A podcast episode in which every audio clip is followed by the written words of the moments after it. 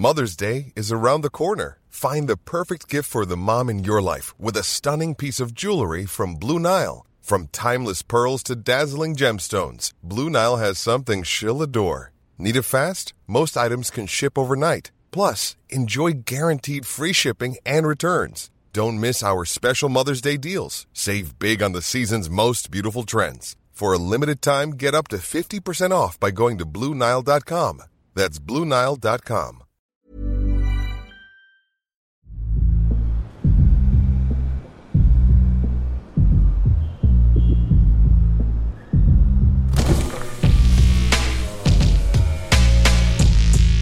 Bagnolard, le podcast de la car culture.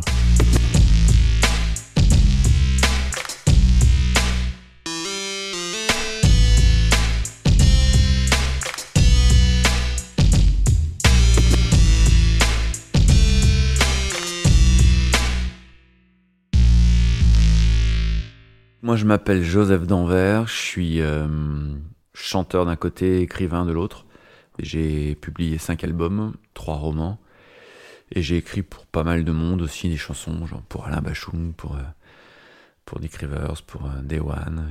Et j'ai essayé de collaborer avec le maximum de monde possible, de gens que j'admirais, donc j'ai fait des albums avec des membres des Beastie Boys, avec Dominica, avec Miosek avec les scopes, euh, avec pas mal d'autres, voilà. Je roule en scooter comme je suis à Paris. J'ai abandonné l'idée d'avoir une voiture, surtout depuis quelques années là où c'est euh, inroulable.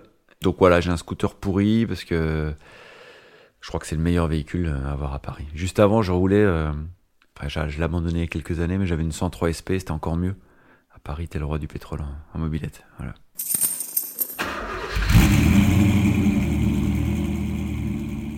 De manière générale, ouais, j'adore rouler en fait. Euh.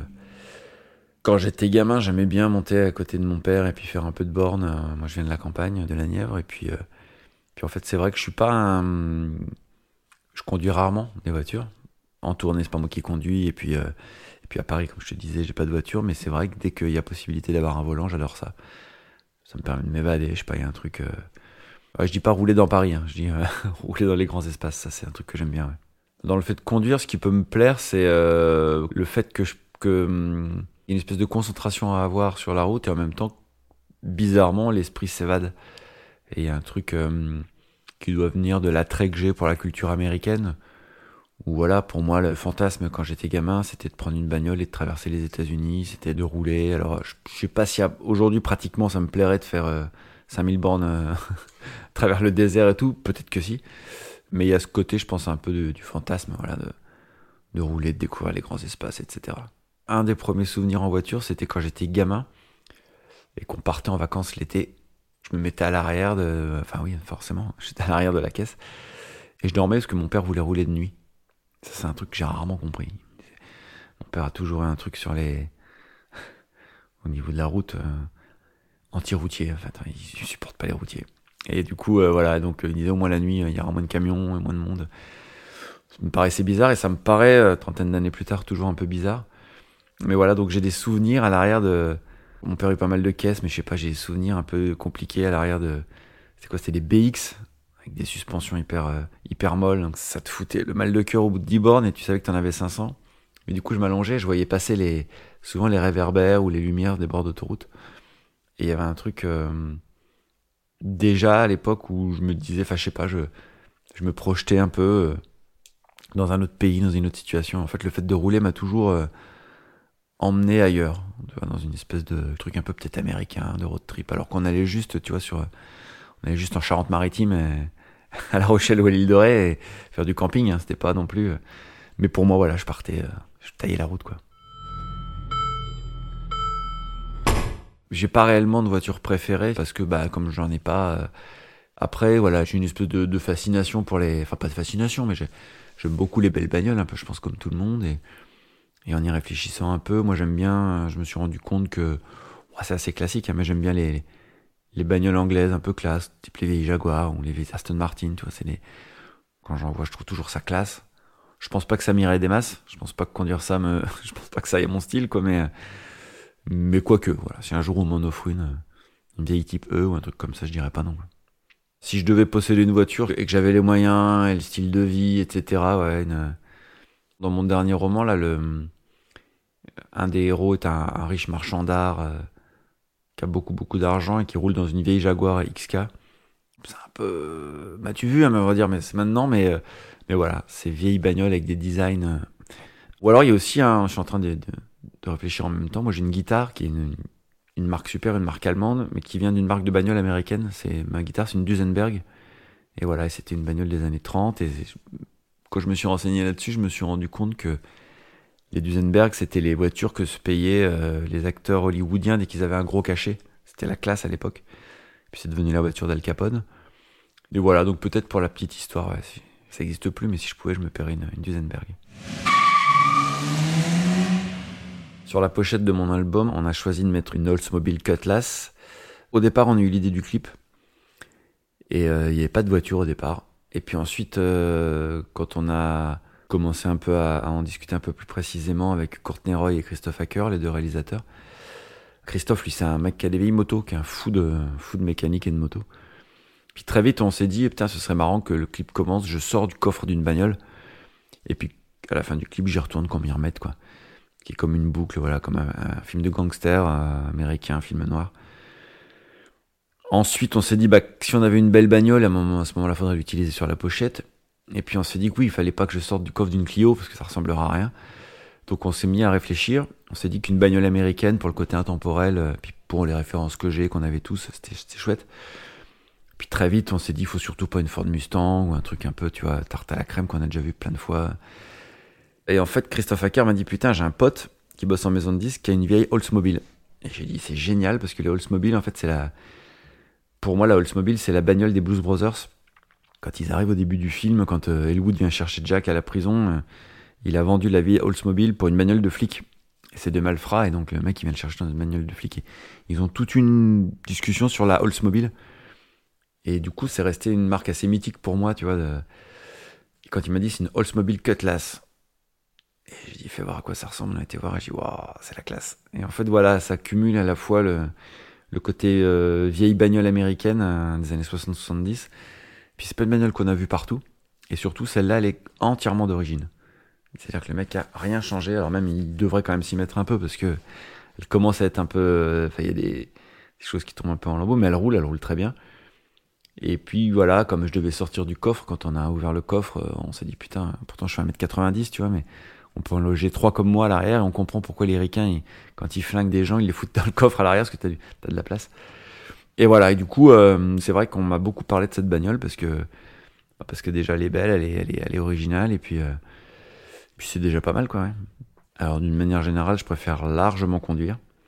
En fait, quand j'étais ado, euh, j'avais souvent le mal de le mal de mal de voiture, on appelle ça comme ça. Et voilà, je faisais beaucoup de sport et j'ai fait du foot à haut niveau très longtemps quand j'étais gamin, enfin jusqu'à jusqu'à 17-18 ans. Et en fait, on avait beaucoup de déplacements en bus. Et c'était un calvaire en fait. Après, quand j'ai commencé à conduire et tout, je, dès que je peux, je, prends le volant parce que je déteste me. J'ai plus mal au cœur, ça va. Mais il y a toujours ce vieux souvenir. Et puis, et puis souvent, j'ai l'impression de me faire chier quand je suis. Euh, j'ai pas du tout le même plaisir de rouler quand je suis passager que quand je conduis. Euh, voilà. Après, pour les besoins de la, la, pochette, là, ouais, je me suis mis c'est quand même une, espèce d'immense banquette au milieu. Euh, voilà, je suis entouré de deux jumelles, donc voilà, pour le coup, je me suis mis au milieu et j'ai fermé ma gueule.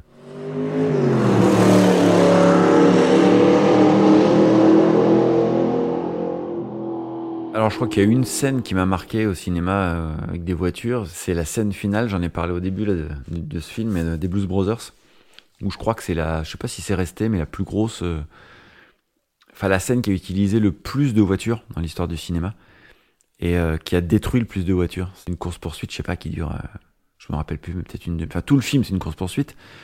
C'est deux heures de course poursuite, mais surtout euh, à la fin, bah, ils se font, ils ont tout le monde au cul, ils ont les flics, les nazis, les Américains suprémacistes, enfin ils ont tout le monde au cul et ils se font poursuivre par tout le monde. Ils, ils doivent arriver à Chicago pour donner des sous pour sauver l'orphelinat là d'où ils viennent. Et en fait, bah, t'as, une, t'as, des, t'as des bagnoles de partout qui se retournent. Qui... Je sais pas comment les mecs ont fait. Enfin, je crois qu'il y a une énorme partie du budget qui est passée dans les bagnoles. Mais c'est surtout le réglage des cascades, des machins. Enfin, pour ceux qui n'ont pas vu le, ce film euh, qui aiment bien les voitures, enfin, qui aimait les voitures froissées, il faut le voir parce que c'est assez impressionnant. Quoi. Je suis pas sûr qu'on ait fait mieux depuis. Je crois que c'est un film de, je vais pas dire de conneries, mais de 76 ou 80. Enfin, c'est un film qui commence à remonter, qui avait une quarantaine d'années. J'aime beaucoup Nicolas Winding Refn et, particulièrement Drive. Ses autres films sont bien aussi, mais je, les aime peut-être un petit peu moins. Drive, je l'ai aimé parce qu'il y avait une super combinaison de, déjà au niveau de l'image, de l'histoire et de la musique, de Kavinsky principalement. J'aimais bien l'idée de ce chauffeur, euh, ce chauffeur cascadeur, euh, voilà, qui dit pas un mot, et cette histoire d'amour à côté. Et puis voilà, il y avait des. Je trouve que les scènes de voiture étaient assez belles et souvent, enfin, ça se passe. Euh, dans mon souvenir, c'est à Los Angeles.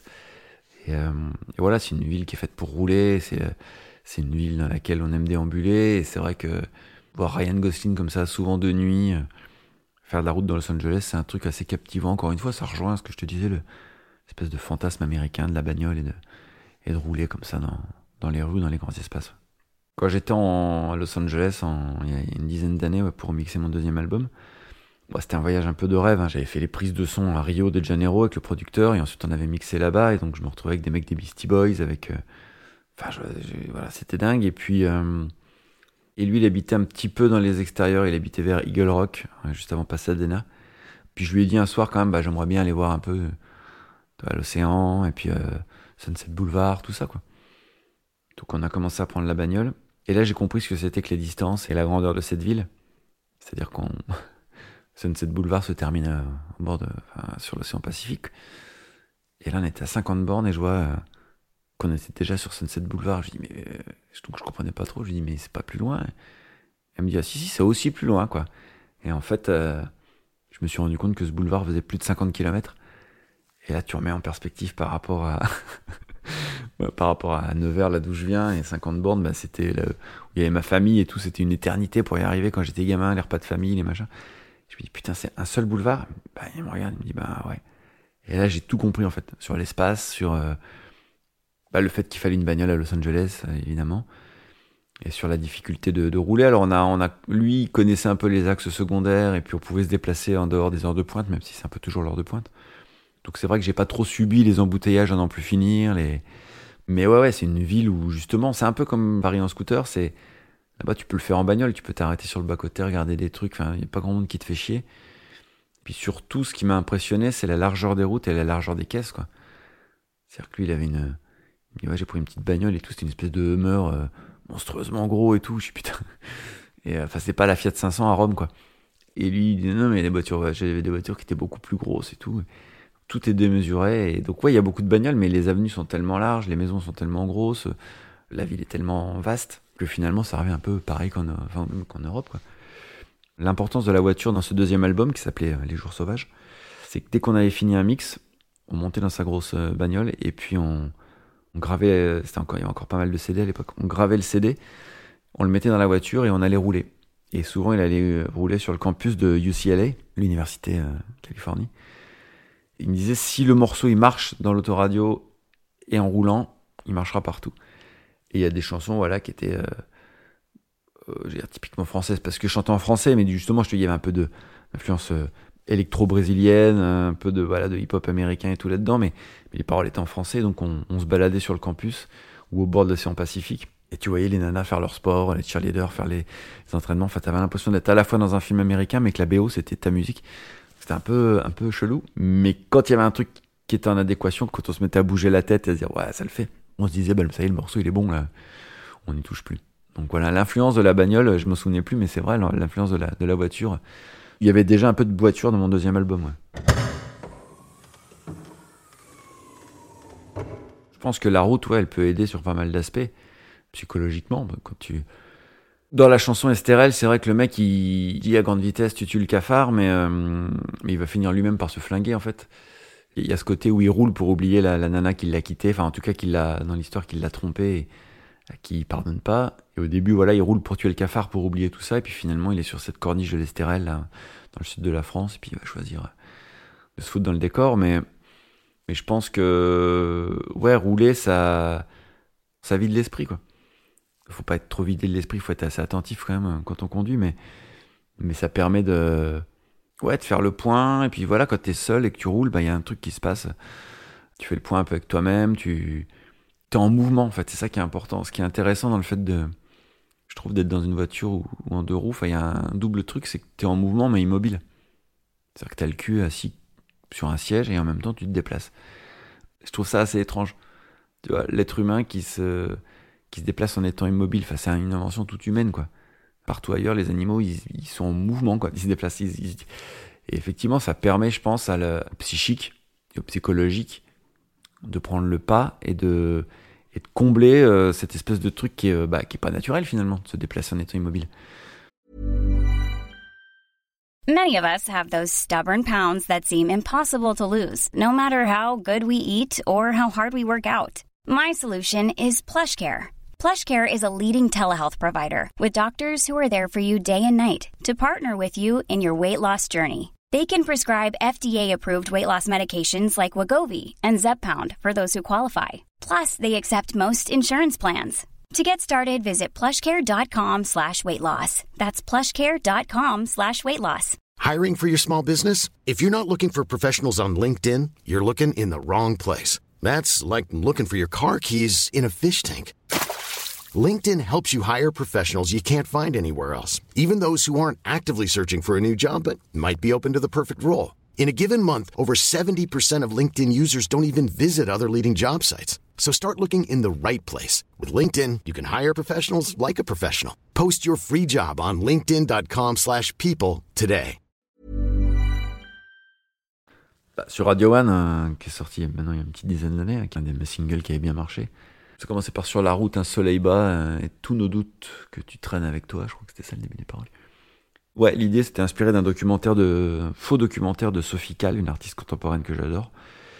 Et en fait, où elle prend la route avec euh, son mec de l'époque. Et en fait, le but du documentaire, c'est d'aller se marier à Las Vegas, si je me souviens bien.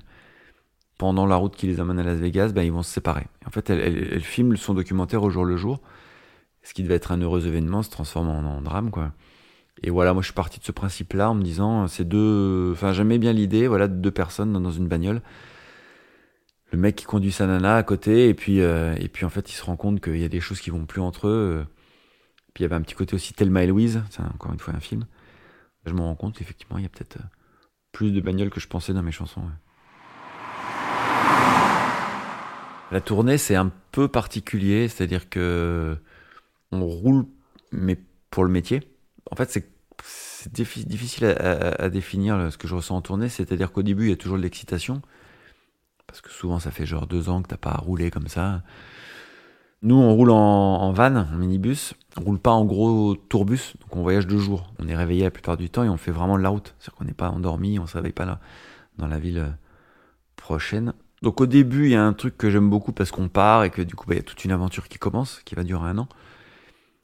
Et puis euh, ensuite, tu as toujours un coup de mou quand tu enchaîné pas mal de dates et puis de te faire 4, 5, 6, 700 bandes par jour, euh, à un moment donné, bah, ça crève quoi. Et puis surtout, tu te en euh, parce que les gens imaginent pas, c'est que ils imaginent bien qu'on se couche tard, mais ils imaginent pas qu'on se lève tôt.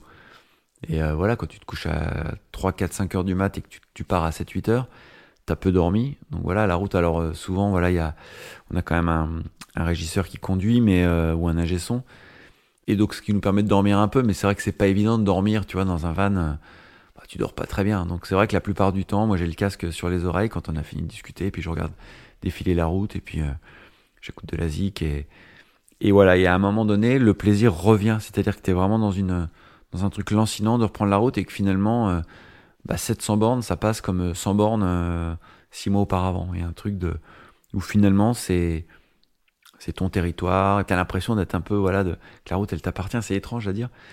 Puis surtout, bah, tu commences à reconnaître les aires d'autoroute, tu commences à reconnaître certains coins que tu as déjà sillonné 4, 5, 6 fois. Et il y a des aires d'autoroute qui sont plus.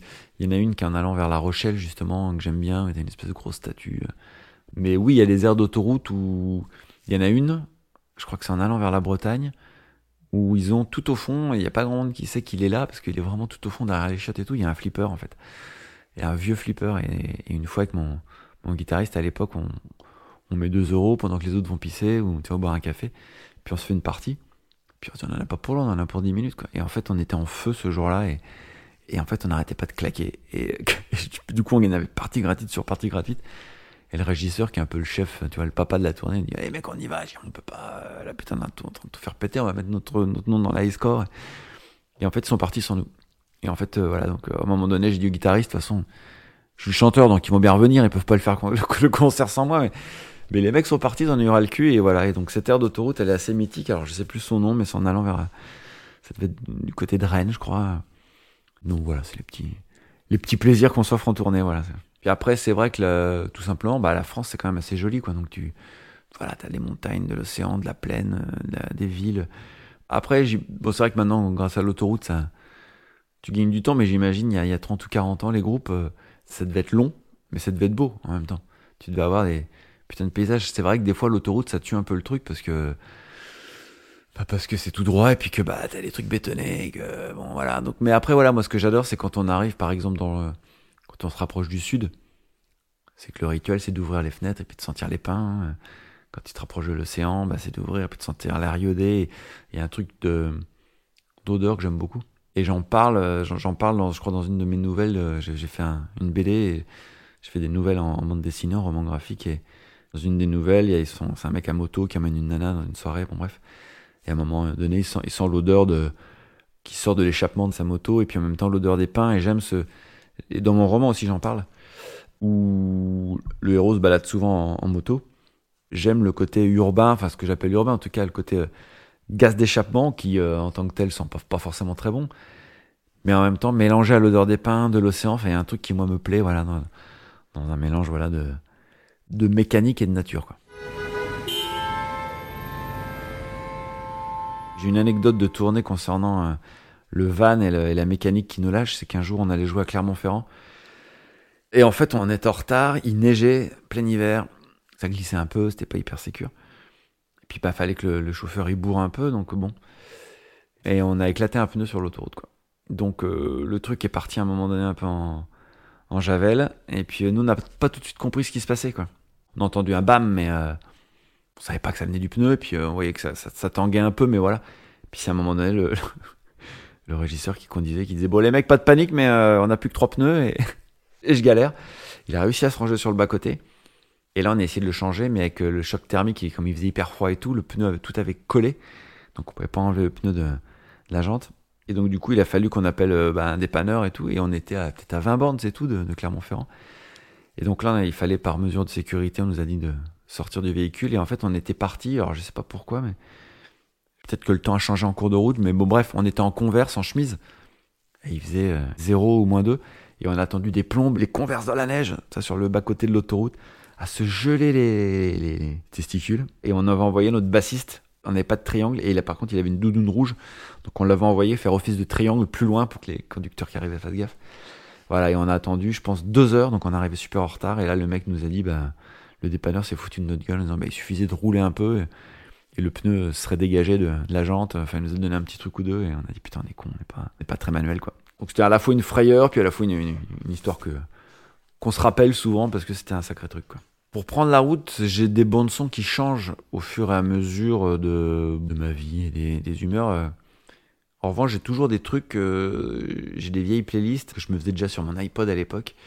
J'écoute pas mal de trucs américains et souvent assez folk. Euh, ou de l'americana et ça je trouve que voilà quand tu par exemple quand tu fais les festivals d'été que tu tournes et qu'il fait chaud dans le camtar et, que t'as les blés euh, qui sont cramés par le soleil sur le bas côté que tout le monde est tu vois ou torse poil ou le t-shirt relevé bah voilà un, bon vieux truc américain ça marche bien donc des fois du Johnny Cash je me souviens d'un album de Isabelle Campbell et Mark Lanagan leur premier que j'écoute euh, que j'écoute toujours. Puis après bah ça change t'as des trucs bah selon l'heure aussi. Bah en tournée comme tu roules du matin au soir euh, euh, t'écoutes pas la même chose le matin que le soir, mais euh, au début, quand on prenait la route, je mettais toujours des trucs super énergiques, des trucs très rock'n'roll, puis en fait, ça saoule vite tout le monde, ça te sature un peu la gueule. Et voilà, donc on est revenu à des trucs un peu plus calmes, qui font que la route, voilà, elle, défile. Euh. En fait, si tu mets des trucs calmes, j'ai l'impression que quand tu roules, la route défile plus vite, et inversement. Il y a un truc qui t'apaise, et du coup, t'as l'impression que, je sais pas, que ça va plus vite sous le capot, donc...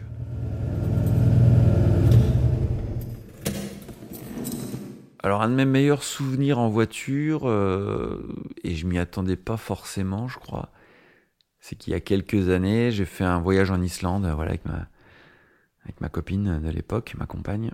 Et en fait, je pensais pas que j'allais conduire autant. J'avais très mal dormi, bah, quasiment pas même la, veille du départ. On s'était levé à 4 heures du matin pour prendre l'avion. Et quand on est arrivé là-bas, on récupère la bagnole et, là, on sort de l'aéroport euh, de Keflavik, à côté de Reykjavik.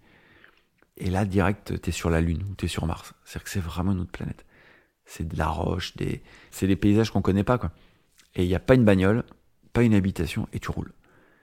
Et donc, euh, bah voilà, t'étais à Paris 4-5 euh, heures plus tôt, et là, tu te retrouves là, et c'est complètement dingue. Et je pensais pas que les distances étaient aussi grandes. Enfin, j'avais pas bien étudié le truc en fait. Donc on s'est pris un. On était allé manger un bout à Kavik et ensuite on devait tailler euh, plus dans les terres. Donc j'ai passé ma journée à faire de la bagnole en n'ayant pas dormi. Et finalement c'était assez chouette. Enfin, il y avait un truc où, bon, moi, il fallait pas que je nous foute dans le décor, mais il y avait un truc lancinant et puis surtout qui était dingue. C'est-à-dire que. Il y avait une ligne droite qui te fait faire, je sais pas, euh, j'ai n'importe quoi, peut-être 20 bornes, mais sans personne dessus. Et je te dis, pas un poteau électrique, pas une bagnole, pas une maison, rien. Tu roules, tu te dis bah faut pas crever là. Et en même temps bah c'est pareil, tu peux t'arrêter sur le bas côté. Enfin voilà et donc je suis resté quoi une grosse semaine en Islande. Donc on a fait beaucoup de voitures. C'est un peu comme Los Angeles. De toute façon en Islande t'es obligé de prendre la voiture parce que tout est loin. Tu passes d'un paysage montagneux à un bord de mer. Je vous invite à aller en Islande euh, tous ceux qui aiment la bagnole, voilà, pour, pour bien polluer leur pays de merde. Non, non, non, mais pour au contraire, voilà, explorer ce pays qui est magnifique et qui rend hommage à la bagnole.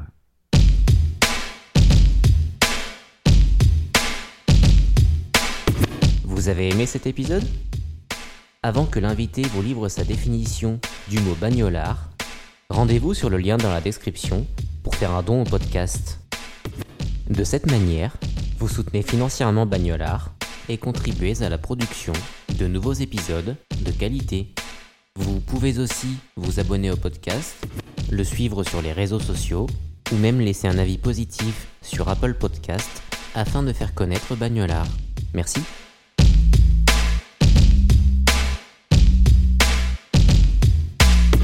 Alors un bagnolard pour moi, je saurais pas trop dire ce que c'est. Je pense que c'est un mec euh, qui aime les bagnoles. Plus ça a été et plus j'ai commencé, bah voilà, moi m'intéresser effectivement aux belles bagnoles. Mais c'est un peu comme tout, quoi. C'est comme euh, plein de choses, plein de passions que tu peux avoir.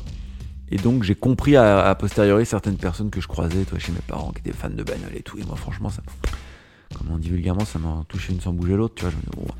Et en fait, je comprends maintenant cette passion qu'on peut avoir pour les voitures, les belles voitures ou les motos encore plus, parce que c'est vraiment un, un, truc sans fin, intéressant. Enfin voilà, je trouve que c'est du domaine presque euh, tu dis c'est, de l'art quoi.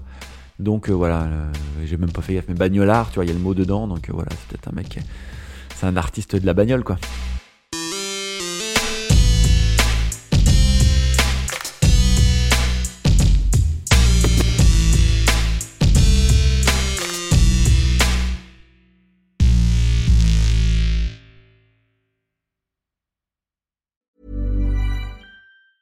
Planning for your next trip? Elevate your travel style with Quince. Quince has all the jet setting essentials you'll want for your next getaway, like European linen, premium luggage options, buttery soft Italian leather bags, and so much more. And is all priced at 50 to 80% less than similar brands. Plus, Quince only works with factories that use safe and ethical manufacturing practices. Pack your bags with high-quality essentials you'll be wearing for vacations to come with Quince. Go to quince.com/pack for free shipping and 365-day returns.